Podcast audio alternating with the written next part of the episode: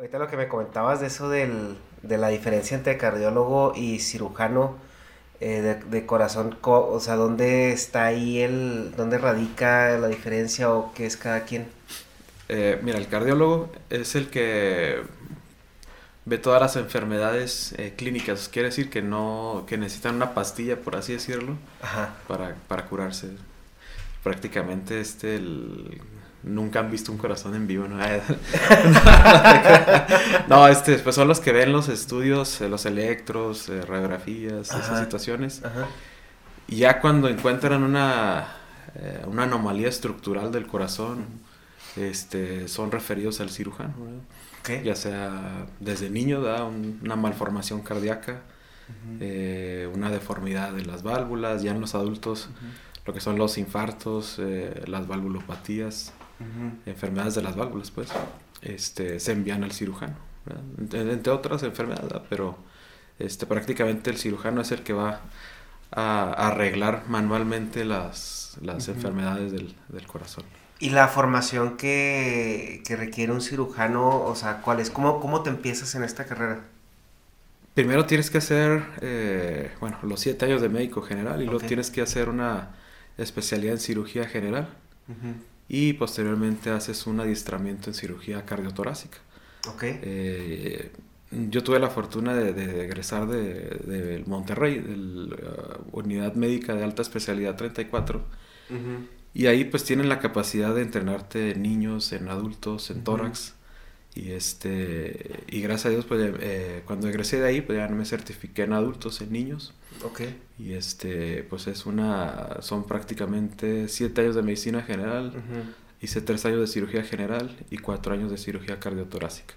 En total, que son 13, 14 años. Entonces, para poder ya... Para poder ser cirujano cardiotorácico.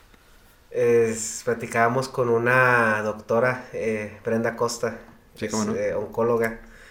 Eh, le pregunto, ¿cuánto, ¿cuándo terminan de estudiar? No, no, no olvídate, no.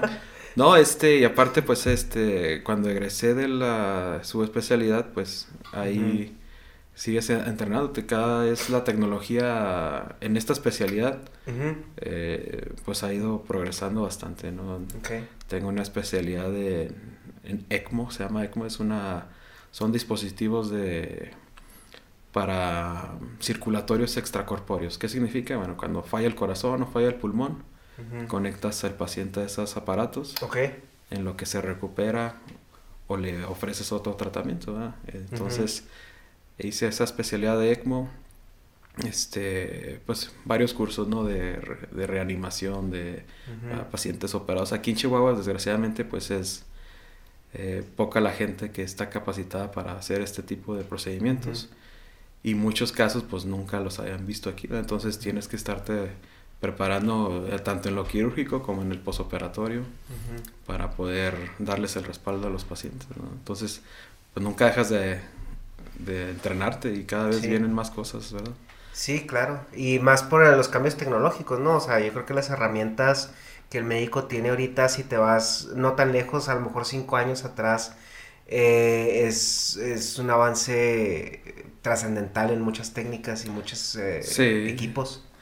Yo tengo aquí, voy a cumplir seis años, pero haz de cuenta cuando llegué aquí, pues había, eh, si en el país hay yo creo que un retraso de unos 15, 20 años a nivel mundial, pues aquí estábamos como a 20, 30. este, pero gracias a Dios, pues hemos ido eh, tratando de, traer nuevas técnicas, nuevas, incursionando algunos métodos, este, personas también adiestradas. Y ahorita Chihuahua pues ha ido poco a poco pues poniéndose a la par a nivel nacional, ¿verdad? No pudiera decir internacional, pero por lo menos ya estamos alcanzando ciertos eh, niveles este, de alta especialidad a nivel nacional. Sí, que es lo que te iba a preguntar, esa parte, porque muchas veces la gente dice, ah, es que hay que irnos a, no sé, a, Monterrey o, hay que irnos a Houston, y no necesariamente eh, tiene que ver que el, eh, los doctores sean mejores allá pero más bien el acceso a las herramientas es, es lo que hace una gran diferencia. Sí, definitivamente. Antes aquí, tío, los, los pacientitos, por ejemplo, lo, mi práctica más o menos es el 60% son niños. Ok. Este, malformaciones cardíacas eh, de, de, nacimiento. Y casi todos los niños eh, tenían que irse a, como dices, a Monterrey, a Ciudad de México, Guadalajara. Y este, pero principalmente porque por el acceso, ¿no? Aquí no había recursos, no había las personas adecuadas. Entonces, este ha sido pues una lucha incansable hasta, hasta ahorita, digo, las, los recursos que tiene el, el, Estado para poder respaldar este tipo de enfermedades, pues ha sido un batallar, pero pues poco a poco hemos salido adelante. No, y más cuando tienes a lo mejor crisis médicas que son, que tienen más volumen, ¿no? Que a lo mejor esa parte de... Sí, y aparte, con, o, sí, hay personas, sí hay médicos, sí hay enfermeros, sí hay, ahorita ya tenemos el adiestramiento, pero ahorita pues no hay mucho, no hay mucho recurso, ¿verdad? En lo que es el, a nivel público, ¿verdad? Este pero pues digo, ha sido un avance, antes no antes se tenían que ir, ahorita ya los estamos atendiendo aquí en la ciudad. Y en, bueno, en la cuestión donde trabajas con mayoritariamente niños, ¿eso es porque a ti te gustó inclinarte hacia esa área? Sí, eh, cuando me adiestré, pues el, yo empecé prácticamente con niños. Eh, entonces, eh, normalmente el, adiestramiento es de adultos y migras a, niños. En mi caso yo creo que pudiera considerarse que fue al revés. Yo de lo fino me fui a lo, a lo grosso, de que es el adulto. Técnicamente y quirúrgicamente pues es más fácil operar un adulto que, que un bebé. Pues son más frágiles, los órganos son más inmaduros. Ah, un, error este a veces te cuesta ahí el paciente. Entonces tienes que ser más preciso en, en los, en los niños o en los bebés. A veces operas de dos kilos, este, de un kilo este, y un milímetro ahí, pues este, tienes que ser más preciso. Y en un adulto, pues tiene más adaptación a la agresión de la cirugía. Sigue siendo una, agresión, ¿verdad? Sí, claro. Eh, a mí me sorprende mucho, eh, a veces en documentales que veo en la televisión o algo que yo hasta hace unos pocos años eh, tenía como la, la conciencia de que realmente hay cirugías donde el corazón por completo se separa del cuerpo. Sí completamente y lo pasan a otra mesa y pueden reparar ciertas cosas y luego después lo reconectan. Así es. ¿Ese tipo de cirugías eh, es común o, en qué...? Pues no es muy común, pero se llama un, cirugía de autotrasplante. Ok. Ah, eh, cuando vas a hacer una reconstrucción o que hay un tumor, alguna situación ahí. Este, cirugía de arritmias, por ejemplo. Eh, quitas el corazón, lo corriges y lo vuelves a, poner. Entonces, no, no son cirugías muy comunes, Aquí, por lo menos en mi, mi, experiencia me ha tocado unas dos o tres, no, no, no es algo que hagas todos los días. Pero sí, sí es muy interesante todo ese tipo de, procedimientos. Ok, y en las malformaciones eh, del corazón, no sé si nos podrías platicar un poquito ya desde la perspectiva a lo mejor más educada de un doctor, eh, ¿Cómo funciona el corazón en, términos generales? Pero no, no, tan generales como si es algo nomás que está pum pum, bombea sangre y, y, te, se agita cuando quieres correr o hacer algo. Sí, mira, para tener una idea, el, corazón bombea casi 200 barriles de, de esos de tambo, ¿no? De, de sangre al día. Eh, tiene eh, dos sistemas, un, o prácticamente el ser humano o todos los mamíferos más bien, eh, tenemos dos sistemas, uno derecho y uno izquierdo. El corazón eh, básicamente es una cámara eh, dividida en cuatro cuartos, cuatro espacios. Los del lado derecho manejan toda la sangre que no tiene oxígeno. los superiores que se llaman aurículas, la aurícula derecha recibe la sangre que, se, que regresa del cuerpo, ya sin oxígeno, ya sin nutrientes, por así decirlo. Pasa al ventrículo derecho, y de ahí es bombeada hacia los pulmones. Eh, ahí se hace el intercambio gaseoso, eh, se libera CO2 y se oxigena la sangre. Es, eh, por así decirlo, la sangre roja brillante. Pasa a la aurícula izquierda, baja al ventrículo izquierdo y de ahí se regresa a la circulación, se entrega la circulación por medio O sea, sale a los pulmones, los cicla y regresa al corazón. Así es, sí, son dos ah, sistemas, un derecho y un izquierdo donde regresa la sangre sin oxígeno, se bombea a los pulmones, regresa al corazón izquierdo mm. y de ahí se emerge al, cuerpo nuevamente y es un ciclo constante desde que desde el día 27 de, la concepción hasta que fallecemos.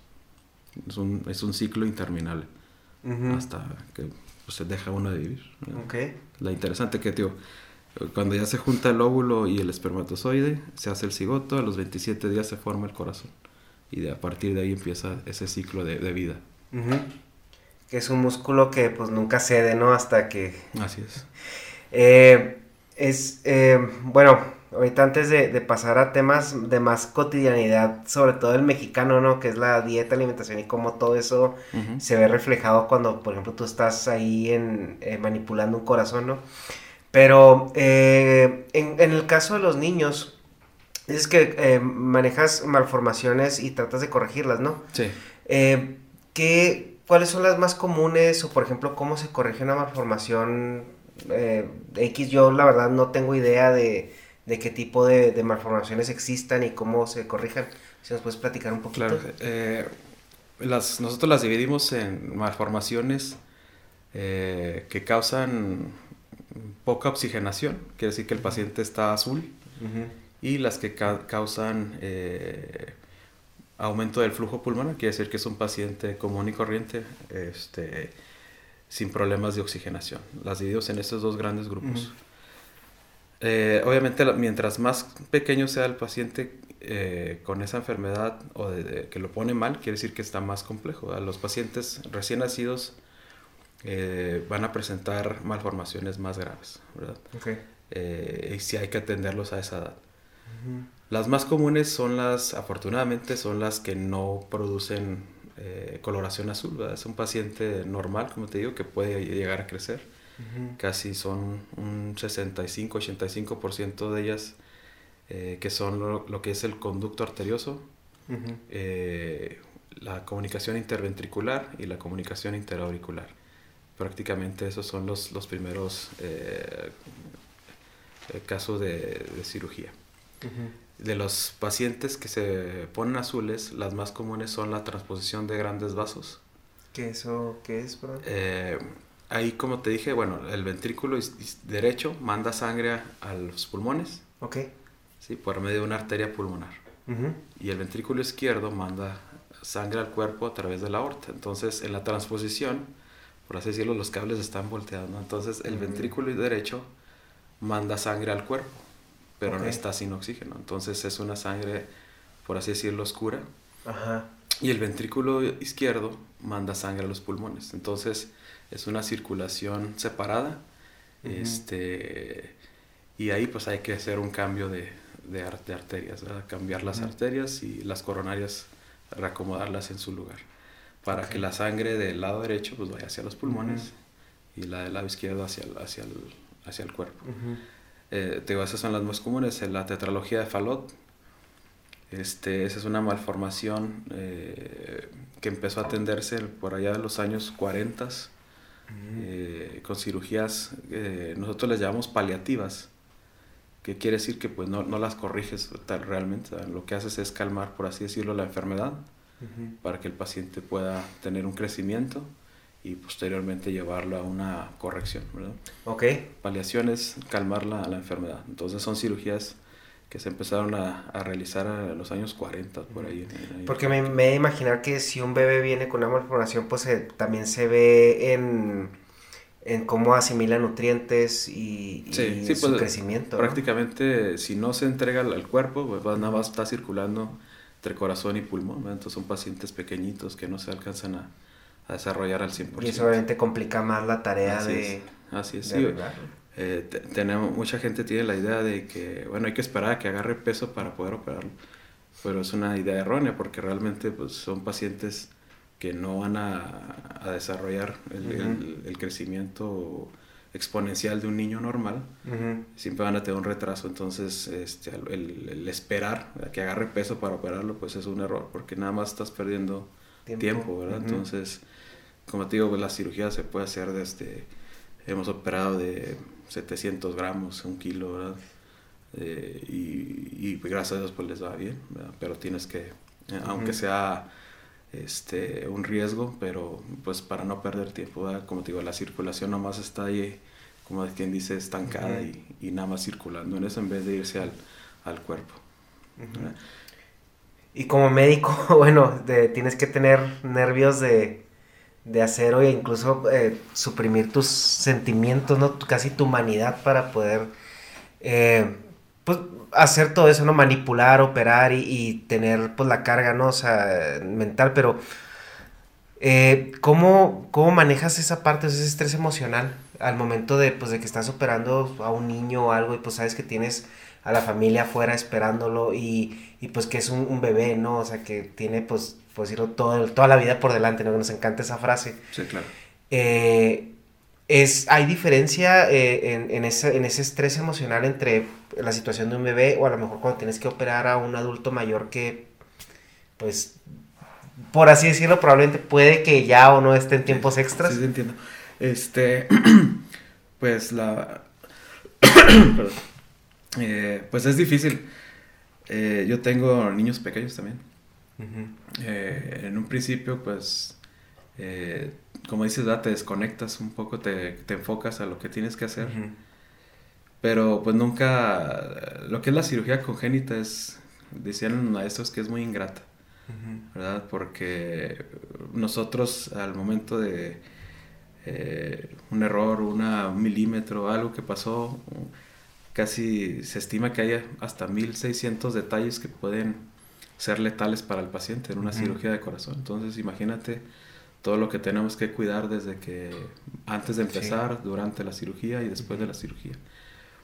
Entonces, este, aunque tienes que estar desconectado sentimentalmente, pues estás casi al 110% enfocado en que todo salga bien, ¿verdad? Pero el hecho de que te entreguen eh, el bebé o el niño, ¿verdad? Eh, para llevarlo a un quirófano, pues siempre es la responsabilidad de volvérselos a entregar a los papás. O igual, si es un adulto, pues sabes que es papá, que es mamá, que es abuelito, que es, este, que es una persona productiva o que, o que la familia depende de que tú hagas bien una cirugía. Eh, pues siempre los tratas como si fuera tu propio hijo, tu propio hermano, tu propio padre, Para que todo, eh, todo salga bien, ¿verdad? por lo menos humanamente, este, siempre va a haber cosas que van a estar más allá de nuestras manos, ¿verdad?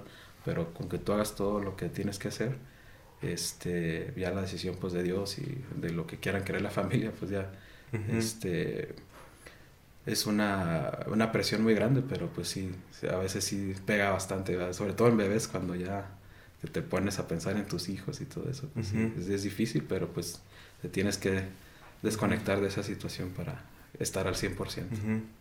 Sí, hablando de un sector que eh, no lo había tampoco reflexionado de esa manera. Eh, yo, eh, muchas veces las cuestiones médicas y de apoyo y programas sociales están enfocados o en los niños o, o en los adultos mayores. Y el sector que se queda a la deriva o menospreciado, por así decirlo, es el sector productivo, que es donde está los padres de familia, los que mantienen una casa, eh, los pilares pues, de, del hogar, que es la, mamá, el papá, eh, eh, que también a veces sufren afecciones médicas, ¿no? Claro. ahí tengo, bueno, dos preguntas. la primera es hay afecciones cardíacas obviamente que son, este, por así decirlo, degenerativas y puedes durar viviendo con ellas pues mucho tiempo, ¿no? ¿Te ha tocado tener casos, por ejemplo, de padres de familia que saben que tienen un problema pero deciden no, no atenderse porque, pues, eh, ¿quién va a cuidar de la familia o, o en su convalecencia? Sí, claro, es, pues, como dices, una, es un sector ahí muy... Eh pues desprotegido, ¿verdad? Nosotros, o yo creo que cualquiera, si tú tienes un hijo, hasta vendes la casa, vendes el carro, vendes lo que tú quieras, o igual por tu mamá. Trabajas horas extra o lo que este, sea. Sí, realmente, pero cuando uno es el, afectado, pues a veces, pues si tienes hijos chiquitos, pues cómo te van a, respaldar, o tu esposa, cosas así. Este, pero este, este tipo de, de, de personas, digo, pues siempre eh, van a estar, pues son el sustento, y obviamente son cuentas a veces, eh, pues que no son alcanzables, ¿verdad? Pero hay, hay varios programas, gracias a Dios, que se pueden, y aparte hay asistencias a veces que nos ayudan a solventar algunos casos así. Realmente no he tenido mm, pacientes que se hayan negado a una atención. Casi siempre cuando van contigo es porque obviamente ya sintieron que pudieron haber fallecido alguna sensación de muerte inminente eh, siempre te asusta. Entonces, cuando tienes, como dices, pues si tú eres el sustento y tienes hijos, pues lo que quieres es vivir, ¿no? Para, Y para eh, estar con ellos. Realmente no he tenido a alguien que se haya negado a una cirugía. Porque a veces pues no hay otra opción. Bueno, también tiene mucho que ver que como comentabas, el cardiólogo es más bien como el, el médico, ¿no? Y tú eres ya más... Sí, eh, me los derivan. Claro, sí, ya cuando llegan contigo es porque ya... O bien por una segunda opinión. Ah, ok. Este, casi siempre los pacientes tienen miedo a la cirugía. Eh, siempre es un tabú la cirugía. Cuando te hablan de que hay que operarte de cirugía de corazón, a veces pues te vas a impactar y te vas a ir para atrás. Y a lo primero que vas a pensar es que me voy a quedar ahí, ¿verdad? Pero eh, eh, apegándose a las guías internacionales y todo eso, la, la mortalidad en, una cirugía de, para infarto, que es el bypass la mortalidad estimada es menos del 2-3%. tú tienes un 97% de que todo va a salir bien y que vas a continuar con tu vida normal y vas a tener una expectativa de 20 años. A diferencia, por ejemplo, los, los, stents últimamente pues tienen mucho auge, ¿no? Mucho promoción ahí las empresas eh, que producen los stents son las que andan este, promoviendo que hay que mejor poner stent en vez de cirugía. ¿Los stems son las células madre? Bueno, los stem cells sí, pero los ah. stent ah, okay, con NT. ah, ok, stent. Stent, este, son mallitas ahí milimétricas para destapar las arterias. Ah, ok. Que te hacen por cateterismo, te destapan la arteria. Este, sin embargo, pues... ¿Qué eso es en el caso de un infarto? Esos son los infartos, ¿Qué, los, tratan los cardiólogos intervencionistas. ¿Qué sucede en un infarto y por qué las mallitas? Es que me llamó la atención eso que decías del, de que se tapan las arterias o... ¿Cómo, o no sé si, si estoy fraseando mi pregunta, pero ¿cómo funciona un infarto? ¿Cuál es la consecuencia? Infarto, pues, eh, es la, la, muerte de una célula. ¿sí?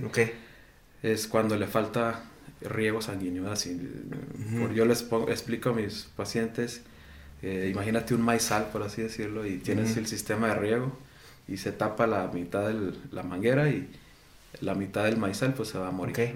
Y se o se, se medio seca, por así decirlo, este, si lo destapas a tiempo, puede regresar. Ahí rescataste tejido, ¿verdad? Okay. Si ya no lo rescataste, ya si hay que quitar el maíz, bueno, eso es un infarto. Entonces, lo mismo pasa con las células del corazón, ¿verdad? Si hay un tapón ahí de colesterol en las arterias, la parte que distal ¿verdad? de la arteria empieza a sufrir, que son los preinfartos, ¿verdad? el dolor que siente la gente este, es porque la, célula o el músculo cardíaco sufre y causa un dolor opresivo. Que es ahí donde te digo que es la, sensación de muerte inminente, que mm. sienten que se mueren, ¿no? sientes una opresión. Y entonces este, hay ventanas de tiempo para poder rescatar lo más que se pueda tejido cardíaco. Y este, ahí es donde los cardiólogos intervencionistas son los que salvan más vidas que, que cualquier, eh, en este tipo de casos, ¿verdad? Eh, está más indicado ahí destapar por medio de, de stent o, balones ahí que meten e inflan y, abren la, arteria para que vuelva a haber flujo ah, sanguíneo hacia la parte distal. Este, y te digo, pues la, la, la, duración a veces de los stent pues es a veces comprometido. Un paciente diabético tiene, es más propenso a que se tapen, ¿no? Si le pones un stent a un diabético, tiene riesgo de que se tape. Entonces ahí, si lo pones en balanza, bueno, pues le conviene a veces la cirugía. Aunque tú digas, oye, pues lo van a abrir, y tú sí, pero va a durar 20 años libre de enfermedad, por así decirlo, hasta un 90% de la gente. Entonces, esta diferencia de un stent, que a los 5 años andan tapados, a los, me ha tocado que a la semana, ¿no? Entonces, este, ahí sí hay que, hay que el, el valor de la cirugía pesa, Últimamente. Eh, y el auge que ha tenido este, con los nuevos estudios de análisis, pues el, beneficio de la cirugía sigue siendo mayor en, ciertos pacientes. Ok. El, eh, también, bueno, ah, tomando en cuenta lo que es la, perspectiva tecnológica, em, la cirugía corazón es una cirugía que, por lo que yo he visto, eh, es muy aparatosa, ¿no? Que pues tienes que abrir el esternón y pues como si te hubiera salido un alien de la de, adentro. Eh, ¿Qué avances tecnológicos en cuestión de herramientas eh, hay ahorita a lo mejor para que ya una cirugía que era muy invasiva, ya a lo mejor ya es un poquito más, em, pues, no sé cómo llamarlo, un poquito más, menos, menos, ajá, menos, menos invasivo, más, más amigable, menos agresiva. Claro, este, nosotros llamamos menos, menos eh, cirugía de mínima invasión. Ok. Este, pero hay ciertas cirugías que, que tenemos que conectar al paciente a una circulación extracorpórea. ¿Por qué? Pues porque vas a abrir el corazón, que es lo que le llama la cirugía de corazón abierto. Entonces tú conectas la circulación arterial a una máquina y la circulación venosa a este, por medio de mangueras. Entonces la sangre que llega, como habíamos dicho ahorita, al lado derecho, en vez de llegar al corazón, la, la derivamos a la máquina en vez de pasar al pulmón, se oxigena en la máquina y luego se regresa al lado izquierdo. Okay. entonces se llama bypass cardiopulmonar. Vamos a, excluir de la circulación el corazón y los pulmones por medio de una máquina. Entonces hay ciertas cirugías que no por menos que, por más que digamos mínima invasión, pues lo sigues conectando a una máquina, ¿me entiendes? A una circulación artificial.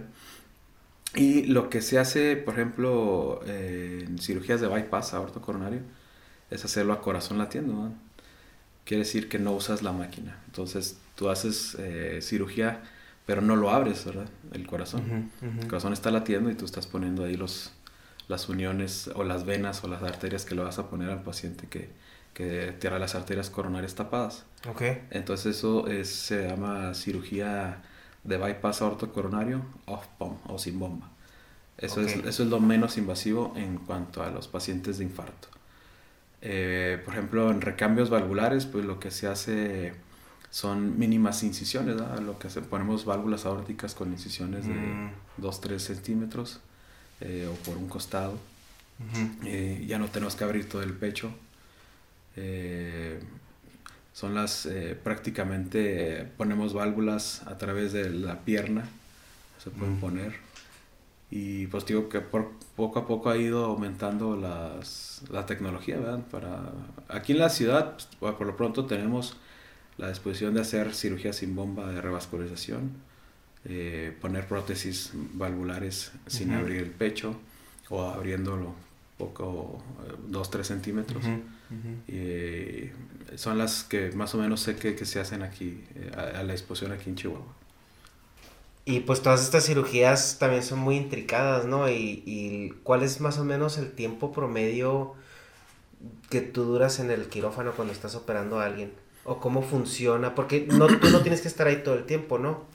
Eh, la verdad, no. Eh, pero bueno, mi escuela o, como yo me eduqué, yo creo que estoy desde que empieza, desde que está el paciente. Como te digo, hay 1600 cosas ahí que pueden pasar entonces, este, siempre hay un protocolo, obviamente es preoperatorio, que es la, la anestesia. Siempre estoy al lado del anestesiólogo para cualquier situación que se, que se presente. este, el, anestesiólogo pues tiene que obviamente dormir al paciente, ponerle catéteres para administrar medicamentos cardíacos, monitorizar la presión, monitorizar la orina. Entonces te llevas ahí una o dos horas en, eso en lo que antes de empezar yo. Este, pero tío, hay, hay veces que el paciente está tan grave que en lo que pasan ahí, a veces tengo que entrar de emergencia, ¿no? Okay. Y, y, tiene que estar ahí el cirujano por cualquier cosa. No es como las otras especialidades, ¿no? Que pues, ahí me hablan cuando ya esté dormido y todo eso. Por lo menos yo eh, trato de estar ahí todo el tiempo. Al terminar, pues este, te tienes que estar ahí un momento, a eh, verificar que está estable el paciente, que no hay sangrado este, que puedes irte a terapia intensiva acompañándolo al paciente. Incluso en terapia te tienes que estar ahí. Nosotros, este, es la, es la diferencia con otras especialidades que digo, pues mi proceso empieza desde que el paciente entró a quirófano y termina ya en terapia intensiva cuando, cuando, ya el paciente está estable. Entonces, puedo llevarme 8, 10 horas, 12 horas, no lo sé, ¿verdad? Depende de la, del caso, de la situación. Este, pero pues no te puedes despegar. ¿Y en cirugía cuánto es lo más que has durado en...? En cirugía, eh, fíjate que me llegó un recuerdo el, el, los últimos de diciembre. Un recuerdo de hace 5 o 6 años por ahí. Duramos 36 horas operando un paciente. 36. Este, y el paciente se fue a su casa, gracias a Dios, pero tío, tengo una foto porque mm, tuvimos un descanso eh, prácticamente. En lo, nosotros enfriamos a los pacientes para poderlos operar. Que eso es... Enfriar quiere decir este, bajar la temperatura al, al cuerpo, así la célula consume menos energía. Ah, ok. Entonces, desde cerebro a todo los, el cuerpo se enfría y lo hay, nuevamente hay que volverlo a, reperfundir para que se... ¿Y eso lo enfrían por, por este circulación? Sí, la, máquina que te digo que, que saca la sangre. Ah, ok. Te enfría y inyecta sangre poco a poco para bajar la, la ah, temperatura. Igual, a viceversa, cuando hay que recuperar temperatura, Igual. le vuelve a calentar y empieza a inyectarle sangre caliente. Pero tiene que ser un proceso muy despacio, no podemos subir y bajar temperaturas así. Entonces en esos breaks tengo una foto donde estamos eh, prácticamente en el suelo tirados, ya teníamos casi 24 horas. Este, y tengo la foto esa y por eso duramos 30, ah, terminamos casi a mediodía del otro día. ¿Y en esos breaks pueden dormir o simplemente es relajarse un poco? No, nomás sí, relajar, ir al baño, tomarte una soda, algo así. Pero, ¿cómo, ¿cómo manejan porque no es lo mismo estar 36 horas, no sé, se me viene a la mente, o sea, pisteando en el, en el porche de tu casa, que estar 36 horas enfocado eh, eh, con pues todo lo que sucede físicamente, ¿no? O sea, el estrés físico te hace pues el pulso que, que cambie un poco, tu concentración este se, se, se ve disminuida. Sí, a veces que sí te, te agobia mucho eso, este, y a veces sí eh, cuando tienes apoyo, pues sí, a veces entra alguien y, y te despabilas un poquito. Él eh, trae ideas nuevas, frescas, tú estás ahí ciclado a veces. Este, sí, sí es bueno a veces que entra alguien a ayudarte, porque sí, sí te afecta, pero con la tanta adrenalina que manejas en ese momento, pues te, mantienes despierto, te mantienes eh, concentrado. Ahorita que dijiste que llega alguien con ideas nuevas y frescas, o sea, me sonó a, por ejemplo, que muchas veces están tratando de diagnosticar en, en la mesa sí. la, cómo arreglarlo o cuál es la mejor manera.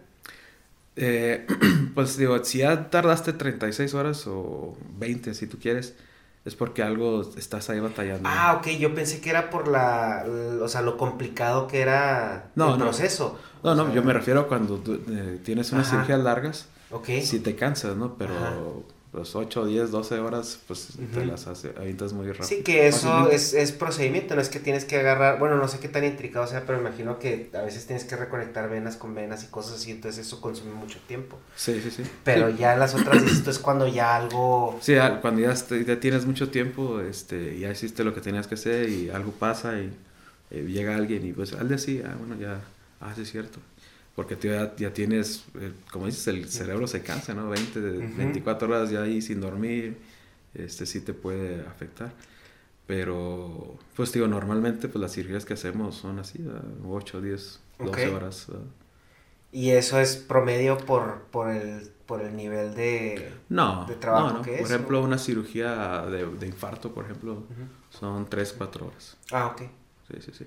De, tío, a menos de que pase algo en una situación, una eventualidad, pues sí se prolongan más, pero eso el promedio, 3, 4 horas. Oye, en las cirugías esas que duran eh, tanto tiempo, por ejemplo, cuando viene un paciente que requiere eh, mucho trabajo, por así decirlo, en, en, en una cirugía, eh, se usa, por ejemplo, que se junten dos cirujanos y digan, yo voy a entrar a arreglar esto, cuando acabe entras tú y arreglas esto otro, o, o no hay como ese Pues no, la verdad que no conozco a nadie que haga eso. ¿No?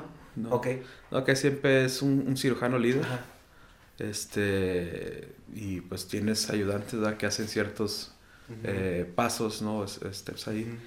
Eh, por ejemplo, volvemos a hablar de una cirugía de niños, pues es un, un espacio que traga así, es difícil que varios metan mano ahí. Entonces, que siempre el cirujano líder es el que toma las decisiones y opera. En un paciente grande, bueno, pues hay que, eh, no sé, tomar el injerto de la pierna para poder hacer el bypass. Okay. Tú estás bajando una arteria aquí detrás del tórax, eh, por dentro, y un, cirujano ayudante está quitándole la vena del, de la pierna, por así ah, decirlo. Entonces, básicamente el bypass es, haces un puentecito con una vena de donde está tapado, ¿no? Una vena o una arteria, exactamente. Ah, ok. Entonces, este, lo mejor son poner, es poner arterias. Eh, pero el injerto más común que se usa, pues, es la, la safena, que es una vena que tenemos en la pierna y por el huesito sabroso. Sí, esa, esa, vena sube por la parte interna de la pierna, por la dentro de la rodilla, bueno, por un lado de la rodilla y llega hasta la ingle. ¿Y esa vena porque es la, la que les gusta tanto? Mm, pues realmente es, fácil adquirirla. Ajá. Eh, tiene, hay que ponerla al revés. Ah, okay. Esa tiene, yo creo, mm, del 77, por 70 por ahí, que un, argentino en la Cleveland Clinic este, desarrolló esa técnica, extraer ese injerto vascular nativo, porque antes, eh, bueno, hay muchas técnicas, ¿no? Pero este, no había cómo hacer el bypass, ¿verdad? Entonces se le ocurrió con la vena y, es, y ahí pues como te digo, son, eh, no, como te digo, son extremos desde el tobillo hasta la ingle. Pues ahí puedes agarrar varios pedazos para varias arterias coronarias. Ah, ok. Este, puedes usar la arteria del brazo, la, la, mm. quitas. El brazo tiene dos arterias, una, lo que es la radial y la cubital. Eh, las arterias eh, las uso más en pacientes jóvenes. Ok.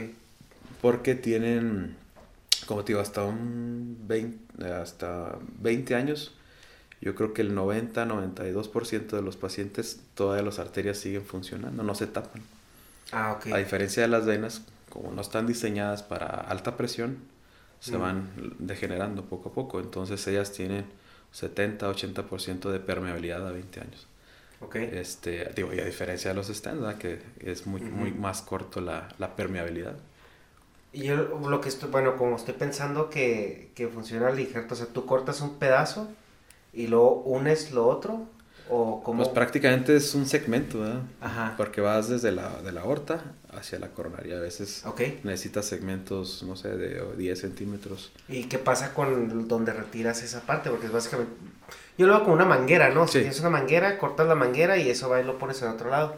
Y qué haces con el pedazo ese que bueno, a nivel de la pierna tenemos dos sistemas venosos, un superficial, que es esa vena, y un sistema venoso profundo. Entonces, si tú retiras el sistema superficial, no pasa nada. Todas las, eh, toda la circulación venosa se va a drenar hacia lo, profundo. Obviamente hay un periodo donde se inflama la pierna, se dematiza un rato, pero después se ah, eh, regresa, se, adapta, por así decirlo. Entonces básicamente lo retiras, no lo... Sí, lo quitas, sí. Ah, eh, por ejemplo, en el brazo, primero tienes que hacer pruebas vasculares para no comprometer la circulación de la mano. Eh, tú clausuras la circulación de aquí y la arteria cubital debe de tomar la, el mando de la circulación del brazo. Hay pacientes eh, que tienen tapadas las arterias también o tienen eh, mala circulación y si tú incluyes aquí y no rescata bien la arteria cubital, tienes riesgo de perder los dedos. Ah, Entonces, antes de quitar la arteria, pues tienes que hacer pruebas. Eh, pues he hecho cirugías donde he tomado arteria del estómago porque no tienen este, buena circulación o ya están operados de las varices y no tienen la vena. Este, y sacas una arteria del estómago y se la pones al, al corazón también. Entonces puedes tomar injertos de una arteria que tienes aquí abajo, en la, la, panza, por decirlo. Y este, son prácticamente los injertos, pero eh, no es muy común las arteriales ni la del estómago.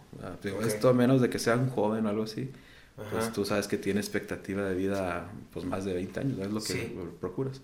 Y a un paciente de 70, 80 años, pues sí le pones la de las piernas. Yo había escuchado algo que decían que eh, mientras más grande la persona tiene más probabilidades de, de, sobrevivir un infarto a comparación con un joven. ¿Esto es cierto? Hay ciertos pacientes que sí. Eh, conforme van sufriendo, eh, isquemia es la palabra falta de circulación, isquemia.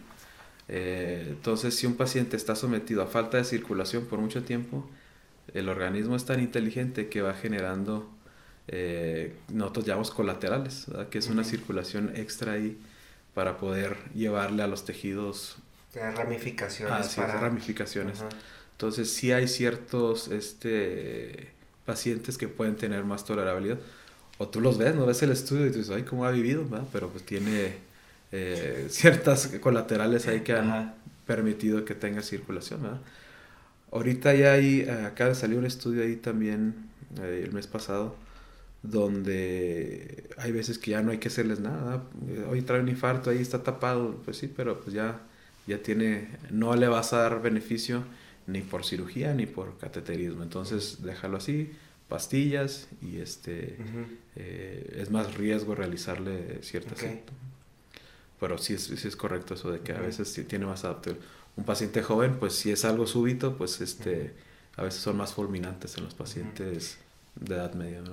¿Y cuál es, eh, porque yo he escuchado ese término, que un infarto fulminante o un infarto no tan grave, o sea, dentro de los infartos hay unos más graves que otros? Sí, y eso va en función al, al nivel de las eh, arterias que van a estar afectadas. Okay. Eh, el corazón izquierdo eh, tiene dos arterias principales, que es la descendente anterior y la circunfleja. Eh, estas vienen de una rama que se llama tronco coronario izquierdo. Entonces, si se tapa el tronco coronario izquierdo, pues es un infarto masivo, Se tapa toda la, todo el corazón izquierdo y es el que maneja más volumen, más fuerza. Y eso es ahí donde son los que, los que presentan muerte súbita. El lado derecho pues es una sola arteria coronaria derecha y este y tiene ramas ahí que van al, al sistema de conducción, El ritmo del corazón va, va a estar comandado por un, un, acúmulo de células y este cuando se afecta la coronaria derecha puede haber trastornos de ritmo, puede haber arritmias, puede haber bloqueos eh, y pues también son mortales. Entonces depende, cada arteria va a tener ciertas ramificaciones, si se tapan ciertas arterias, pues si es un segmento corto, bueno, pues es un infarto pequeño. conforme van eh, este, aumentando de calibre, eh, va a ser más extenso el, el infarto. Como te digo, es una enfermedad del tronco coronario izquierdo, eh, se asocia mucho a, muerte súbita. O una arteria, la arteria ascendente anterior también tiene riesgo de, de, muerte súbita. Entonces, son las, las enfermedades donde se recomienda mucho realizar cirugía, ¿verdad? porque no, si tú pones un stent y se tapa poco, eh, prontamente pues eh, es lo mismo, ¿eh? no le beneficiaste nada. Entonces, este, cuando son así, pues se recomienda mejor hacer la cirugía y ya este, la permeabilidad pues es más tiempo, el paciente dura menos tiempo en regresar a, a un quirófano o a una sala de intervención. Ok, el por ejemplo, cuando tienes un, una persona que se infarta así, eh, pues el infarto fulminante o la muerte súbita, o sea, el, la muerte es en base a la que se interrumpe la circulación y la oxigenación del cuerpo, ¿no? Sí, sí, este, como te digo, pues si no hay circulación al propio corazón, él va, va, a fallar, va, no va a poder latir ni expulsar la sangre con fuerza. Entonces, eh, en ese momento, pues lo primero que se afecta, aparte, aparte de la propia célula cardíaca, eh, la circulación cerebral, por ejemplo, el riñón. Entonces, este, el paciente va a ir eh, perdiendo o, a fallar cada vez más cualquier órgano. Se desmayan, falla el riñón, si, lo llevan, si los llevan a llevar a, si llegan a, a urgencias, por así decirlo, eh, falla el pulmón, falla todo. Entonces, este hay gente que va caminando y hay una arritmia, ya no hubo latido, cayó y ahí terminan, ¿verdad? Entonces hay varias maneras de, que fallezca el paciente. Una es el paro cardíaco o fibrilación o la falla consecutiva de, todos los órganos. el, ¿La arritmia es, es este un latido irregular? O... Sí, el, el latido del corazón nosotros le llamamos ritmo sinusal que es una contracción sincrónica de las aurículas y los ventrículos. Las aurículas envían la sangre al ventrículo y los ventrículos envían la sangre al pulmón y al, y al cuerpo como derecha e izquierda, como hemos dicho, ¿verdad? Entonces, una arritmia quiere decir que es un latido irregular o una falta de, de contractilidad. Okay. Entonces, este, si no hay oxígeno en el cerebro, pues te desmayas. Si es por mucho tiempo, pues puedes quedar con daño irreversible, eh, puede fallarte el riñón, el pulmón se llena, se congestiona, Entonces, este, si no funciona el corazón, pues no funciona nada. Sí. ¿Y en la arritmia eh, hay cirugía para corregirla o es más medicamento?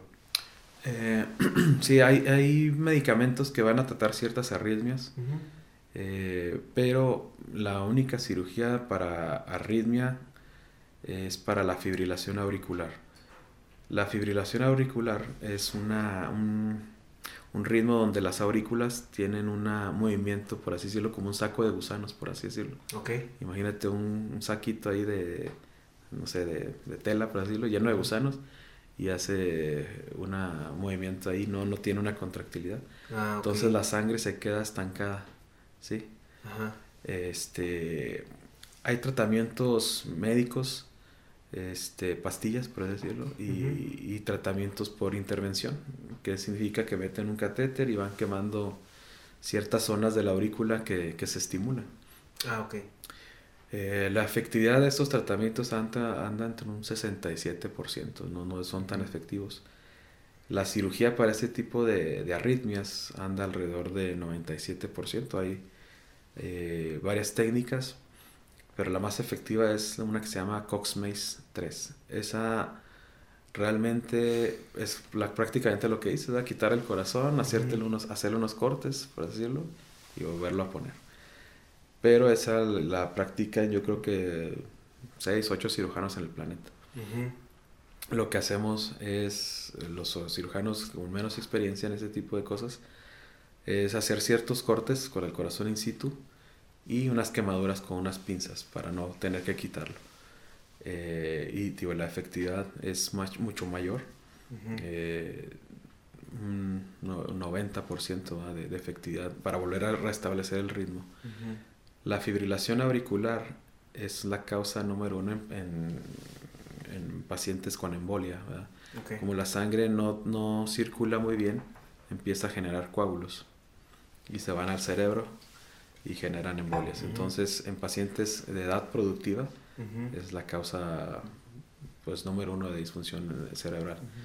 Eh, y en pacientes viejitos, pues este tienes que estar tomando anticoagulantes para que no se estanque la sangre con coágulos y les produce sangrados. Entonces, a veces este sí es más efectivo llevarlos a cirugía cardíaca de ablación para quitar esos factores de riesgo un paciente con FA pues eh, va a tener mucho riesgo de, tener un, problema cerebral. Que ya cuando pues empiezas a tratar todo eso con medicamento, pues te empiezas a cargar otros riesgos, ¿no? Porque si estás tomando anticoagulantes también las hemorragias. Y sí, hemorragias sí, pues ponen unas por otras, ¿verdad? Pero eh, puedes vivir con la arritmia, o sea, el corazón sigue expulsando la sangre, pero eh, llevas otros riesgos, Y en ese tipo de padecimientos que son un poco más silenciosos, ¿cómo una persona se da cuenta que algo anda mal? Pues hasta que va con el doctor o hay ciertos síntomas. En, bueno, hablando de la arritmia. Ah, sí, por un ejemplo la, arritmia. Porque un infarto pues te da ánimo que no te des cuenta.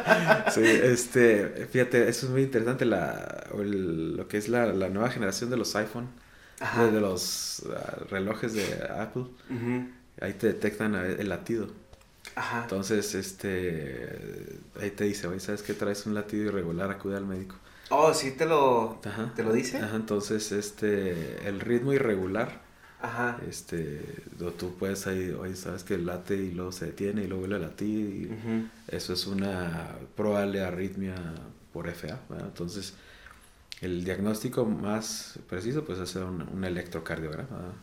El electrocardiograma es un estudio que vemos eléctricamente el comportamiento del corazón. un, ritmo sinusal, como te dije, bueno, se manifiesta como el, típico ese electrocardiograma que toda la gente conoce. Sí. Entonces debe ser constante. Si hay irregularidades, irregularidades, pausas, eh, entonces hay, hay, que hacer algún otro tipo de estudio Ok. Eh, ¿Qué enfermedades así silenciosas has visto tú que son las más peligrosas y comunes que hay ahorita, en, al menos en el mexicano, ¿no? Más peligrosas y comunes. Bueno, pues yo creo que... ¿Y qué tardas en darte cuenta porque no son tan... Por nuestra dieta, que siempre son las, las cardiopatías isquémicas. O sea, los, Y yo creo que el año pasado tuve muchos pacientes de 40, 50 años, que antes casi siempre los derivaban a los 60, 70 años, ¿no? El abuelito ahí, y al jubilado, ¿no? Sí. Y el año pasado tuve mucha, muchos pacientes en edad productiva. El más joven creo que fue 43 años. Ah, entonces, no te la esperas, ¿no? Tú dices, no, pues voy a traer otra cosa, cosas así. Eh, hasta que no te pasa, como dices, un desmayo, una muerte súbita abortada, este, o que llegas a urgencia con edema pulmonar. Este, son las más comunes. En el norte del país casi siempre la, el grosso modo de los, de los, de los pacientes va a ser los isquémicos, por el tipo de dieta que llevamos, pura carne y pura tortilla y todo, tortillas de harina.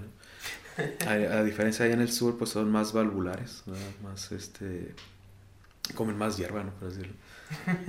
y este, entonces el norte es más este, pues más isquémico, siento yo, tenemos más ¿Y eso es por la carne, la grasa, el sodio o qué es más lo que acumula ese tipo de, residuos por así Hay, hay un tabú donde dicen que la, las grasas son las que te tapan las arterias y realmente sí tiene cierto eh, eh, componente, pero el factor principal siempre va a ser el, azúcar.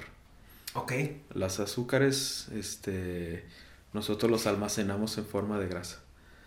Eh, si tú te tomas un litro de, aceite, no sé, de, de oliva, pues tú lo, lo evacúas, Realmente no tenemos enzimas para absorberlos. Ok. Evacúas el 100%. Y si tú te comes un kilo de, azúcar, el 100% lo vas a absorber.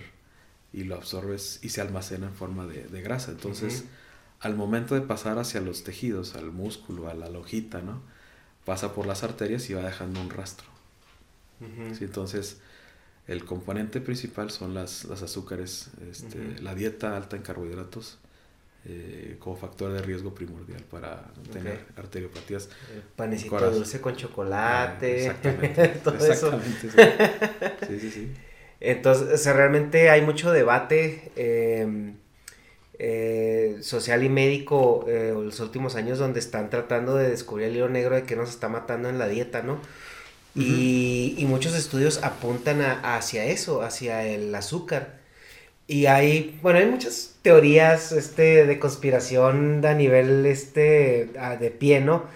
Que dicen que pues es todo un lobby el azúcar porque pues genera mucho dinero, este, cuando eh, se, empezó a ver problemas de obesidad y que los empezaron a detectar como un problema, había dos personas, una que estaba como eh, comprada por la industria del azúcar, y los demás doctores. Entonces él presentó la tesis de que el, lo que estaba matando a la gente eran las grasas. Y de ahí viene toda la tendencia de fat free, de, de, bajo en grasas. Pero también mi entrenador es un fisiculturista.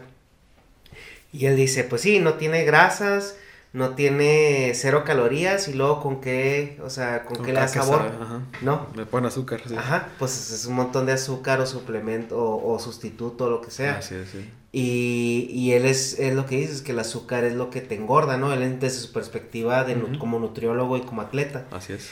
Y ahorita que tú comentas eso, o sea, que realmente las grasas no es, no es lo que el mayor problema. Así es. Sino el azúcar. Lo, que son las grasas saturadas. Por ejemplo, si tú recalientas el aceite, cambia su configuración química y ahí sí te puede hacer daño. Lo que son las grasas eh, naturales, todo eso eh, son benéficas. Los, los pacientes de, Alaska y todo eso que comen ahí, o antes, ¿no? Que los mexicanos comían este, manteca de puerco, así, todo eso. Ajá. Eh, no, no había tanta enfermedad. Sí, pero, no había tanta azúcar disponible, refinada, ¿no? También. No, ahora este, pues recalientas el aceite, el, cambia la configuración y este, esas son las grasas malas que sí te pueden los, los, tacos de aceite de transmisión. Eh, exactamente, esos son los que te pueden pegar, pero realmente la, lo que es la mantequilla, la, la manteca natural, todo eso, de, de, puerco, todo que es, no, es que es de puerco, ¿no? Que es la, o sea, es la manteca natural, ¿no? Y ahorita, eh, las dietas, por ejemplo, keto, que son basadas en puras grasas, que técnicamente consumes pues lo que es carne, grasas, pero quitas todos los carbohidratos y azúcares. O sea, azúcares los eliminas completamente y el carbohidrato lo mantienes a la carga mínima que necesitas para que el cuerpo absorba el nutriente y se vaya a los músculos. Entonces en esta dieta eh, ah, yo la hice y a mí me funcionó muy bien. De hecho me sentía con muchísima energía, me sentía como desintoxicado la malilla por los dulces y todo eso se me fue completamente y nunca tuve hambre. Y pues en el gimnasio y todo eso rendía muchísimo mejor. Eh, a comparación de otra dieta que sí tenía más carbohidratos y un poco, un poco más de azúcares, a mí esa dieta me cayó de maravilla. Y bueno, ya me puse después a estudiar por la curiosidad que como ingeniero de repente me da. Y pues encontré estudios que tienen sentido en la premisa, ¿no? Que el ser humano pues evolucionó a su, a su a base de comer pues animales, ¿no? Así es. Que era, ¿qué te podía aportar un animal? Carne y grasa. Y el mismo cuerpo, o sea, empezó a trabajar con eso, ¿no? El azúcar fue un, fue un, un químico que se descubrió después con, con las frutas que, que se consumían y todo, que era un potencializador. Y así funciona el azúcar. Hay estudios que dicen que tiene el mismo efecto en el cerebro que hasta la cocaína. Ah, el problema es de que ahorita tienes niños desde un año, dos años, que los expones a un químico tan agresivo como el azúcar y eso va creando una resistencia en el cuerpo. y ahorita en una, en una Coca-Cola de 600 minutos estamos consumiendo más azúcar que la que a lo mejor gente hace 50 años consumía en toda una semana. Sí, eh, hay unos, por ejemplo, eh, los bariatras y todo eso, siempre te ponen el ejemplo de la, bueno, la, la, vaca y el hipopótamo y todos esos que son, eh, son animales herbívoros, ¿no? Comen pura hierba. Sí. Y están así eh, gordotes, ¿no? Todo, porque, tío, todo eso, tú dices, pues no comen grasas, no comen nada, comen pura... Pero la, los carbohidratos vienen en la naturaleza, en almidón, en, sacarosa, las hojas, los tallos, todo eso tienen azúcar o carbohidratos la zanahoria, la papa, todo eso, tú dices, no, es, no es dulce, ¿no? Pues son carbohidratos, ¿no? Entonces, son animales gordos, ¿no? Y tú ves al león, todo musculoso y todo eso, pues come pura carne, ¿no? Entonces, este, eso siempre ponen de ejemplo, ¿no? Y, y, tiene mucha razón, digo. Ahorita ya los, los, pacientes diabéticos son los que tienen mucho más enfermedad, porque tienen niveles de azúcar, este... ah, claro, sí, o sea, se relaciona mucho más alto, este, aparte los pacientes con hipertensión, eh, casi son un 80%, 87% de los pacientes que operamos tienen alguna, alguna o las dos enfermedades. Eh, yo tengo una duda en, en, la cuestión de la presión de la sangre, porque dicen, ah, es que eres hipertenso o tienes la presión baja. Eh, ¿A qué se debe eso? O sea, ¿cuál es la anomalía? ¿Es una anomalía cardíaca o es una anomalía de qué tipo? Pues hay infinidad de causas, ¿verdad? Nosotros la, catalogamos como hipertensión primaria o secundaria. Eh, la primaria es un factor ahí de riesgo o algo estructural ahí que está causando la presión alta. Una coartación de aorta, por ejemplo, eh, por así decirlo, es un tapón en la salida de la, de la sangre este, y te va a generar presión alta en los brazos y, presión baja en las piernas, porque hay una obstrucción. Eh, hay pacientes que tienen, eh, eh, por así decirlo, tumores que están produciendo hormonas que te aumentan, adrenalina. Pues, no sé si la has escuchado, esa, esa, esa, hormona te aumenta la frecuencia cardíaca, te aumenta la, las, la resistencia de las arterias, las cierra y te incrementa la presión. Es la, la hormona de la huida, ¿no? Cuando Sí, lo que dicen que cierra la, la circulación al sistema digestivo y, ah, y te lo dejan las extremidades para que... Que corras, exactamente. Entonces, este, hay eh, ese tipo de enfermedades y, esencial, pues no, a veces no hay una causa. Eh, hay obstrucciones en las arterias de los riñones. Los riñones son reguladores de presión también. Eh, cuando hay problemas ahí, pues también se puede afectar pero pues hay eh, ciertos pacientes que no hay una causa específica por la herencia, eh, por el estrés del trabajo, situaciones de esas, el cigarro, eh, cosas que te aumentan las resistencias eh, sistémicas, pero no, no hay una causa específica que quitar. Por ejemplo, un paciente con coartación lo, lo, lo operas y se le cura, ¿no? Pero sí tiene riesgo de más adelante generar. Un paciente con un feocromocitoma, que es un tumor que te digo que produce hormonas, este, lo, le quitas el tumor y también se, se le quita la presión alta. Entonces, este, pero pues la mayoría de los pacientes es una causa indeterminada. Okay.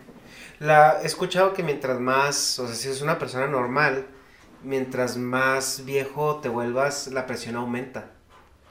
Es una tendencia, ¿es no, cierto? No, no es cierto. Como te digo, pues ahí, eh, mientras más crecemos, más tenemos responsabilidades o estrés, que las deudas, que el trabajo, que X, que el tráfico.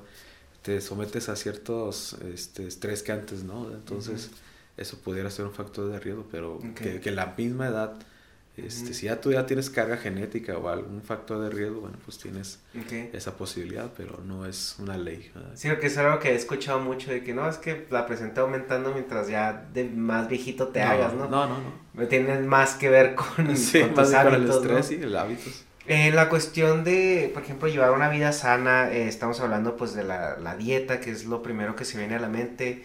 Eh, también viene pues el ejercicio, ¿no? Y hay ejercicios que Em, son una, una, carga para tu sistema circulatorio y para el corazón.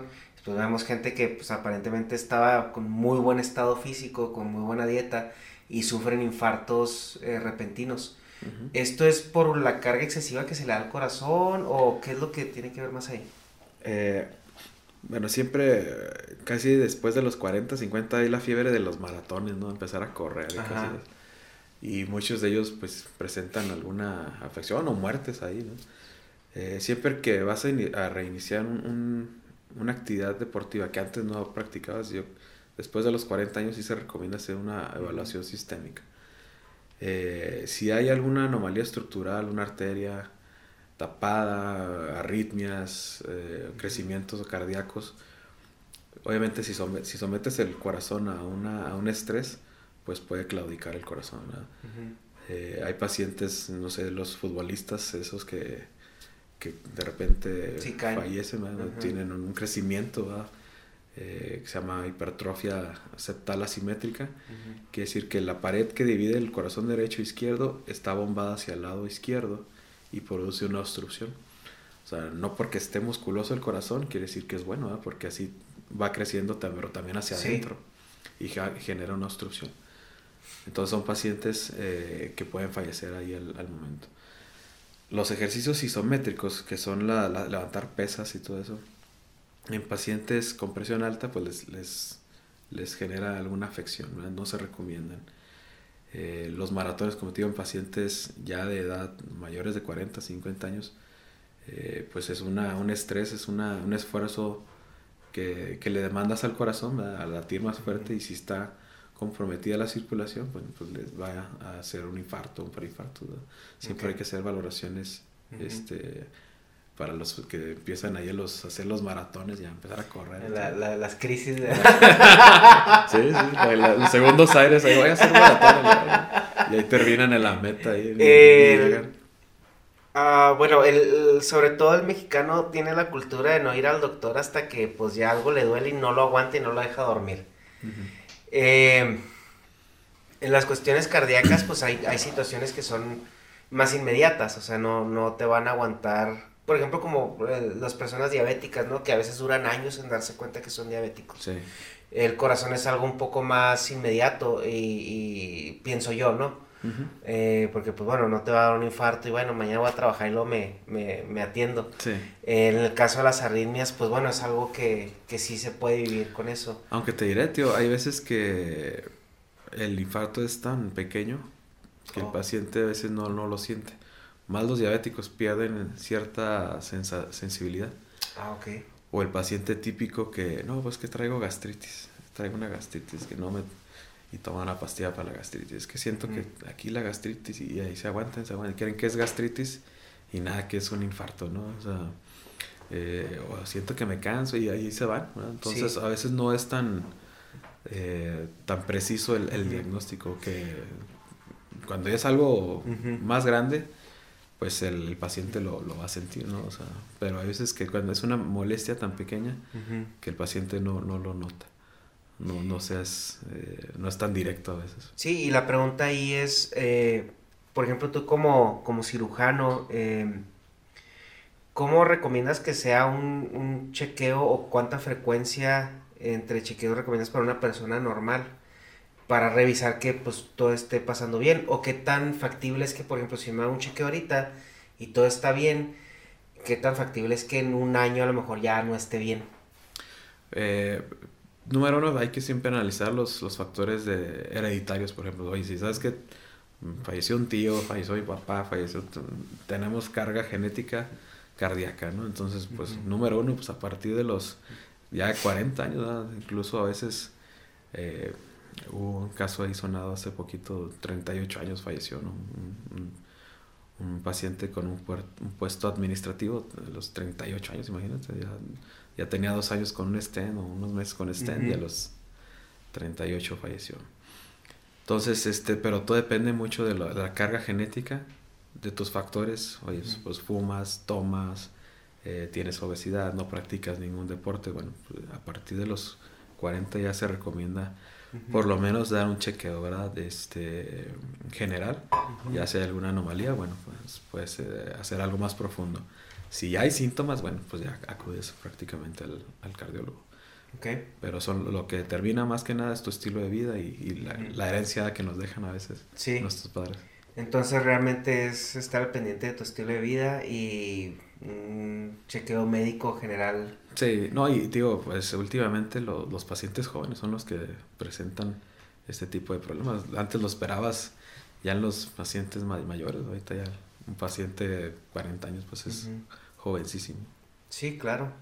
Eh, me imagino que es una combinación de, de, no nada más de la dieta y el ejercicio, sino también de los niveles de estrés que manejamos ahora, ¿no? Claro. Es una vida que no para realmente, todo el día estás... Sí, para arriba y para abajo siempre y con deudas, que trabajo, que los niños, que la casa, que todo. Nunca para uno. sí. El Ahora tú como, como médico, es un tema que me gustaría eh, eh, abordar y me platicarás un poquito de, de la situación personal, porque mira, cuando una persona pues tiene, lo diagnostican con cáncer y, y va a operación por, por el mismo cáncer o lo que sea, o el tratamiento, eh, desde el momento en que se pone en la mesa el cáncer, la gente es, el enemigo, ¿no? El cáncer es el enemigo. Y en tu caso, tú eres un cirujano. Entonces a ti muchas veces se da el reclamo, no es que yo te lo di vivo y me lo regresaste muerto o así. que eh, es un poquito más eh, enfocado hacia el doctor, ¿no? Lo que pueda, lo que pueda salir mal. En esa parte... ¿Cómo, cómo personalmente eh, un, cirujano se puede conducir o cuál es el entrenamiento que, mental que tienen ustedes para, lidiar con toda esa parte, eh, sobre todo con los familiares, especialmente cuando hay malas noticias, ¿no? Porque eh, lo vemos que, sobre todo en México, es muy común que si todo sale bien es gracias a Dios y si todo sale mal es, este, el doctor no sabía lo que hacía. Claro, eh como te dije, pues son, siempre hay que platicar con la, familia y con el paciente. Cuando te sometes a un procedimiento de estos, pues porque estás eh, enfrentándote a unas consecuencias de tu estilo de vida, ¿no? Hablando de la lo que es eh, lo los infartos y todo eso, es tu estilo de vida. Tú decidiste vivir así y ahorita tienes que enfrentarte a esto, ¿verdad? Puede pasar estas situaciones, tenemos este porcentaje de éxito, este porcentaje de riesgo, ¿verdad? Para mí puede ser un porcentaje, un 3% pues no es nada, ¿no? tú pudieras decir. Pero para esa familia pues va a ser el 100%, ¿no? O sea, si llega a haber algo y fallece, pues es un 100%.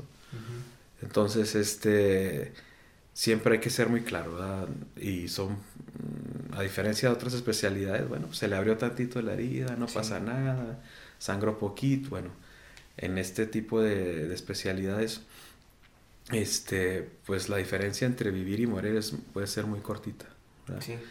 Eh, pero prácticamente en los, en los adultos, eh, siempre eh, el, poder ofrecerle vivir más, pudiendo enfrentarse al riesgo de, perder la vida durante el procedimiento.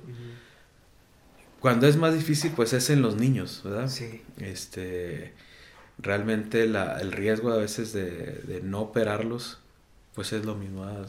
la calidad de vida va a ser mala, tiene riesgo de fallecerse, de fallecer en su casa ahí jugando X. Entonces tú lo pones en balanza, siempre el riesgo eh, de, fallecer durante la cirugía debe ser menor, ¿verdad? A que no, este, no le hagas nada. Eh, la muerte súbita, pues a veces conlleva también culpas, ¿no? O sea, a veces tú dices, no, pues hay que, eh, en niños sí me ha tocado, sea, que no quiero que le haga nada. Bueno, pues obviamente tú nunca vas a obligar a un paciente a, operarse, ¿verdad? pero eh, el riesgo o la, la, sensación de culpa de no hacer nada, pues también te la vas a llevar, ¿verdad? el, el, paciente que, que, acepta eso, pues es, tratas tú de, de, que todo salga bien, ¿verdad? Pero a veces no, no va a ser este, como tú deseas. Como dicen, más vale a veces eh, morir luchando ¿verdad? que morir hincado, ¿verdad? Hacia Emiliano Zapata, ¿no? Y este, la, el hecho de que tú ofrezcas una cirugía quiere decir que tienes altas posibilidades de, que va a salir vivo. Eh, pero tío, pues muchas veces no, no es así. Y eso tiene que estar consciente el papá, la, el, la esposa, este, los hermanos, no lo sé, los, los, hijos. Entonces, este, siempre ponerlo en balanza y ser consciente de que eh, uno como médico pues siempre vas a hacer todo lo que está en tus manos, en tecnología, en adiestramiento, todas las personas adecuadas, se va a hacer todo lo necesario, pero a pesar de eso, este, puede que no salga como tú deseas. Y viceversa, a veces, digo, pues, no sé la mayoría de la gente, pero pues uno en la experiencia, pues sí a veces tienes ese cierto eh, toque de, Dios, la energía, no sé, a veces tú dices, pues, pues pasó esto, mira, y, el paciente sale adelante, ¿verdad? O viceversa, haces todo perfecto y el paciente no, no sale adelante. Entonces, este, a veces, tío, va a, el éxito de una cirugía a veces va más allá de nuestras manos. Entonces, este, siempre tener en cuenta eso con los pacientes es primordial, ¿verdad? Como lo que me platicabas ahorita, que a veces no, no entienden lo que estás hablando en términos y todo eso. Sí. Eh, antes de, de, programar un paciente, yo, yo platico con los, con los papás o con los, eh, los familiares. Eh, si, el, si el familiar suelta la lágrima, quiere decir que te entendió, ¿me entiendes? Si nada más te está diciendo que sí, quiere decir que no está asimilando lo que está pasando. Siempre tocar el, el, el, tema de la muerte en este tipo de cirugías, pues siempre va a ser este, importante, ahí es muy sensible. Aunque el porcentaje es muy pequeño, como te digo, pues para esa persona va a ser el 100%. Que es algo, hablaba con un amigo que la medicina está tan avanzada ahorita, ¿verdad? Que pues, la gente pues, no se muere de lo mismo que se moría hace 40, 50 años. Pero para personas en disciplinas médicas como, como tú, a veces es hasta injusto, ¿no? O sea, porque te, la misma familia a veces te pone esa carga en tus hombros de, de, de la vida del, del, paciente, cuando realmente, si no estoy, o sea, si, esto, si esta disciplina no existiera, pues ya estaría condenado, estaría pues, una muerte segura, ¿no? Claro, sí. Entonces, ¿cómo el ser humano es tan curioso que sus mismos estándares de expectativas van subiendo sin evaluar de dónde venimos? en, esa, en esos, en esos uh, por así decirlo, los paquetes mentales, ¿no? Con los que ya venimos em, configurados en esta época moderna y donde la tecnología nos está sobrepasando cada vez más. Eh, ¿Crees que mucha gente eh, deja como responsabilidades que ellos deberían de tomar en su vida a, a la tecnología, en este caso a los médicos o a, a la pastillita o al, a los remedios artificiales? Pues sí, sí, sí nos responsabilizan. precisamente ayer operé de, de, emergencia a un paciente. Y este paciente se le había ofrecido cirugía el día 31 de, de diciembre. Eh, dice, no, pues sí aguanto, me siento bien. Bueno, se fue a su casa ayer, este, se operó prácticamente en paro cardíaco.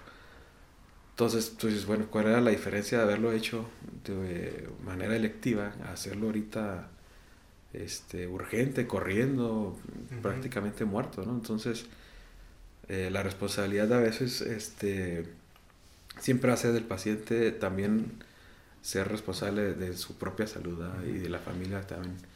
A veces, tío, las limitantes aquí en nuestro país o en esta ciudad, pues son los recursos, ¿verdad? Y ya uno eh, trata, va a tratar de hacer lo mejor que puedes. ¿Qué es lo que uno nos limita a veces? Eh, pues es poder ofrecerle eh, otras tecnologías que a veces no son disponibles para todo. Por ejemplo, ECMO. Una terapia ECMO, tú, eh, como te dije, es una, es una tecnología que te va a ayudar a, a que se desinflame, que hagas otra, otro tratamiento mientras no se afectan los demás órganos. ¿no? El ECMO es el sistema circulatorio sustituto, pero ese no, no, no toda la gente, toda la población va a tener acceso a eso. Entonces, antes la mortalidad de las cirugías, eh, como te dije, son, es corta y todavía la cortamos más con este tipo de instrumentos. ¿Por qué? Pues porque la, la tecnología a nivel mundial, eh, los índices de mortalidad ahorita andan casi en 0%, ¿no? En ciertas cirugías, ¿no? Y aquí en México, pues todavía hay unas de 50%, ¿no? Entonces, oye, pero con el advenimiento de esa tecnología, oye, pues se disminuyó bastante pero son tecnologías que cuestan, no sé, uno o tres millones de pesos. Entonces, tu límite va a ser siempre hacer las cosas bien hasta donde llegues. Ya si se sales de ese rango, económicamente a veces es la no ya no vas a poder ofrecerlo que es, es, triste no y, es la impotencia porque yo, yo lo tengo ¿me entiendes? sí. Yo tengo el adiestramiento tengo la máquina pero ya no hay ese recurso. Sí. ¿me entiendes? Es, es, muy triste eh, nos comentaba la, eh, la oncóloga la doctora que, con la que platicamos que muchas veces les ofreces el tratamiento que pueden costear no el no el mejor que, que hay disponible no sí claro. Y ahí entra un dilema pues moral o ético, no sé, no sé qué tipo de dilema es porque si tú estás viendo un paciente que sabes que no puede costear el mejor tratamiento, la mejor cirugía eh, eh, disponible, se la presentas, o sea, es, oye, pues mira, está este tratamiento, o sea, cuesta tanto, tú sabes, pues es el mejor que hay, con este te vas a curar. O simplemente dices, es que pues no tiene caso, o sea, porque lo hago sufrir, o sea, porque eso como, o sea... Sí, mira, por ejemplo, es, eso que te comento, lo que es el, respaldo de ECMO, es, eh, por ejemplo, los atletas esos que cruzan el canal de la Mancha, ¿no? Y se van nadando ahí. Este, pues si tú ves a 100, a lo mejor 80 pasan como si nada, ¿no? Entonces, eh, el otro 20%, ¿qué pasa con él? Bueno, ¿sabes qué? Pues se cansó a medio a medio canal y hay alguien ahí, lo agarra y le pone el chaleco, se lo lleva y ya llega al otro lado. Entonces, el hecho de que existan esas tecnologías no quiere decir que son imprescindibles, es un, es un extra, ¿verdad? Eh, por si llegara a pasar algo, ¿me entiendes? El día que pasa, como te digo, pues el día que pasa, pues es el 100% de esa persona, aunque es un porcentaje pequeño en mi casuística, para esa persona va a ser el 100%, ¿me entiendes? Sí, claro. Entonces, este, claro que ofreces eh, toda la cirugía que ofrecemos nosotros, pues es lo mejor que hay, o lo, apegado a las guías internacionales siempre, para poder ofrecer y garantizar esos porcentajes de éxito. Este, nunca ofrecemos cosas a medias o este nunca voy a escatimar, por ejemplo, en, o a poner en riesgo la vida de un paciente por ahorrarle unos pesos o cosas así. este, siempre si vas es por salvarle la vida a alguien. pues sí, es ah, más, en, más en cirugías, ¿no? Porque en tratamientos, pues sí hablamos de que son fármacos o medicamentos. Sí, es que por ejemplo estás ahí en, en una... Estás ahí, el paciente está indefenso, está en tus manos prácticamente, en manos del anestesiólogo Tú tienes que tomar ciertas decisiones. Sí, claro, y ahí sí depende completamente de ti. Entonces, oye, no, no le pongas eso porque le va a salir más caro. Oye, le sale más caro eh, volverlo a operar eh, o no sé, imagínate que no salga. Entonces, pues pónselo, pues ya después vemos a ver qué hacemos. Y hay, bueno, en temas, temas de sociales, ¿no? ¿Qué es lo que pasa en cualquier enfermedad? Eh, que mucha gente sobrevive para, para pues, vivir endeudado toda su vida. Pero pues al final del día, em, pues que le vas a embargar, ¿no? No vas a llegar a, quitarle así el bypass que le hiciste porque no pagó o cosas así. Pero ¿cuál es la calidad de vida familiar después, por ejemplo, una situación de esa donde, donde pues salió de la operación, vivió y luego se enfrenta con la, con la cuestión económica? Sí, pues eso es, a veces, eh, pues es lo, lo, duro, ¿no? A veces de que salen y pues va en la cuenta y, ay, canijo. Este, pero siempre, como te dije, la, la ventaja o cuando uno opera pacientes ya mayores, bueno, pues tienes ya bienes, como dicen, los bienes se hicieron para remediar los males. El, cuando operas a un niño, te dije, pues vendes tu casa, vendes tu carro. Ahí, el problema cuando uno se enferma, tío, esa es la, la situación. Este, que te vas a durar dos, tres meses sin trabajar, incapacitado, en lo que te recuperas. Sí, sí, endeudado y sin poder trabajar. Es que no tú eres el sostén, esa es la... Y culturalmente en México, eh, también cuando ya vienes con, con, situaciones así preexistentes, también muchos trabajos pues no te, no te contratan. Sí, sí, no, y, aparte, tío, la cultura de, no tener una aseguranza de gastos médicos, también aquí en México, eh, decimos, ¿para qué? ¿Para qué me Ya cuando ven la situación y que, oye, estoy enfermo, voy a comprar un seguro, ya no los admiten la cultura que tenemos eh, errónea, ¿verdad? De, no comprar el seguro o no tener un seguro de gastos médicos esperanzado en ciertas instituciones.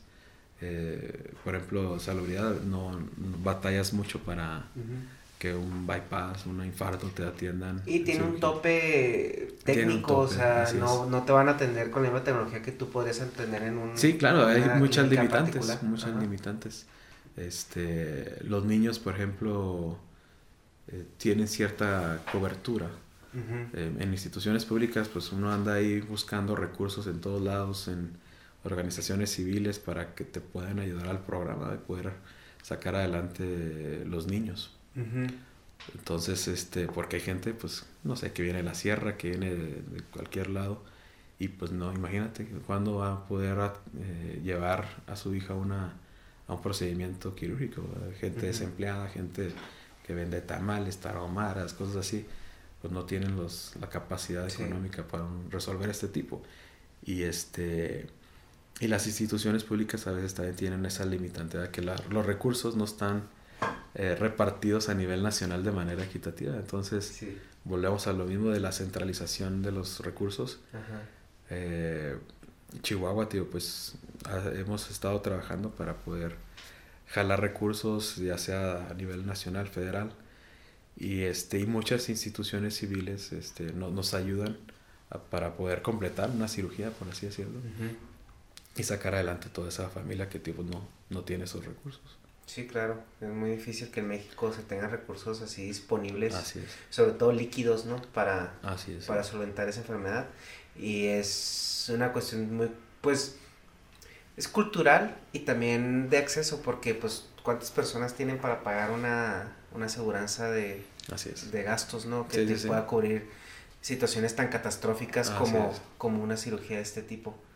Pasando al tema tecnológico, me gustaría preguntarte a ti, porque bueno, yo donde trabajo le damos mucho servicio a la industria médica y me toca ver aparatejos muy interesantes que, que hacemos ahí. En, eh, de, uno de ellos son eh, unas, unos dispositivos que se usan para los eh, robots que operan. Ah, sí. Las cánulas donde van los instrumentos, ajá, que ya es cirugías que ya son cada vez más complicadas, con, una invasión mínima cada vez. Sí. ¿Hay algún alguna tecnología o algún nuevo equipo técnica que tú veas en puerta que te emocione? Mm, pues eh, Para aplicar aquí en la ciudad, dice. O en general, o sea, es una técnica que, que, pues me imagino que tú estás al tanto de, de pues, los avances que hay, aunque no estén aplicados aquí localmente. Claro, mira, por ejemplo, lo que es el Da Vinci, es el, el robot, eh, pues es algo que yo sé que aquí va a ser, todavía falta mucho para que llegue esa, esa tecnología a la ciudad. Me enfoco más que nada en, en en terapias este, que se puedan reproducir aquí en la ciudad. Bueno, aquí en México y aquí en la ciudad principalmente. Eh, ahorita lo, lo, más nuevo es el, lo que es el ECMO. Ok. Esa es, la, esa es la tecnología más nueva que existe aquí en la ciudad.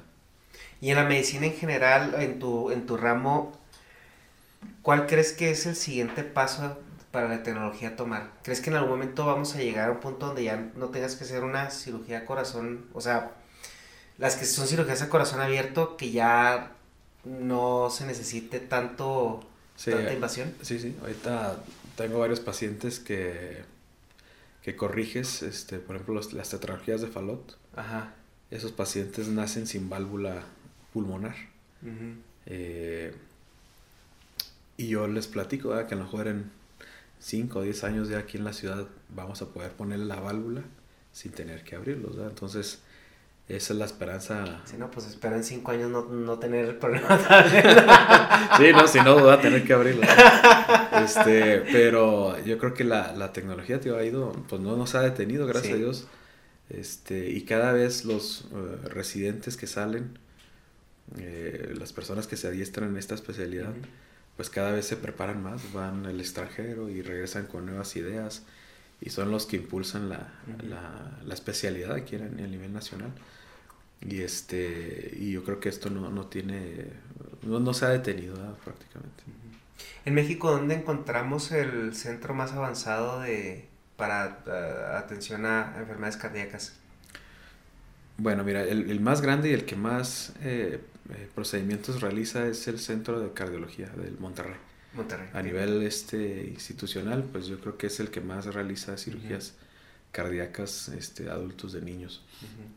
Eh, en segunda instancia, pues está lo que es el Hospital Ignacio Chávez y siglo, siglo XXI, eh, Hospital Pediátricos de, de México son los que más procedimientos hacen a, nivel nacional. ¿Y a nivel mundial dónde consideras que está la meca del...? Eh, bueno, la, fíjate, la cuna de, la cirugía cardíaca o la era moderna fue en Estados Unidos, eh, lo que fue Houston, fue Boston. Esos, Están los gorditos de Texas, ¿no? sí, realmente Houston es, la, es, es un parteaguas en lo que es nuestra especialidad. Eh, la competencia de dos cirujanos ahí eh, el vecino enfrente le hicieron que la cirugía eh, creciera a pasos agigantados. Lo que fue el Denton Cooley y este Michael DeBakey. Ajá. Esos son los cirujanos pioneros de Houston. que, que fueron, ajá, eh, innovaron técnicas, diseñaron corazones artificiales, este, injertos, un parteaguas ahí. pero, tío, pues la, la, cuna, toda la cirugía experimental, la cirugía extracorpórea, eh, lo que es el Hopkins en, Baltimore. Este, todos esos hospitales han sido pioneros a, nivel mundial. Claro que hay ciertos lugares donde se especializan en ciertas eh, enfermedades, pero yo creo que pues, son los, los, primordiales. Sí, porque tienes también, por ejemplo, lugares como Stanford. Claro. También tiene, un buen programa, eh, pues en general, de todo, es un ah, buen hospital. Sí, sí, sí. Porque aquí, sobre todo en el norte del país, eh, la gente es Houston, Houston. Bueno, en general en México, o sea, casi toda la gente relaciona Houston con, con hospitales o atención médica eh, lo, mejor que hay. así es. Sí, yo creo que eh, para mí en el norte del país, yo creo que los mejores son ahí en, Monterrey.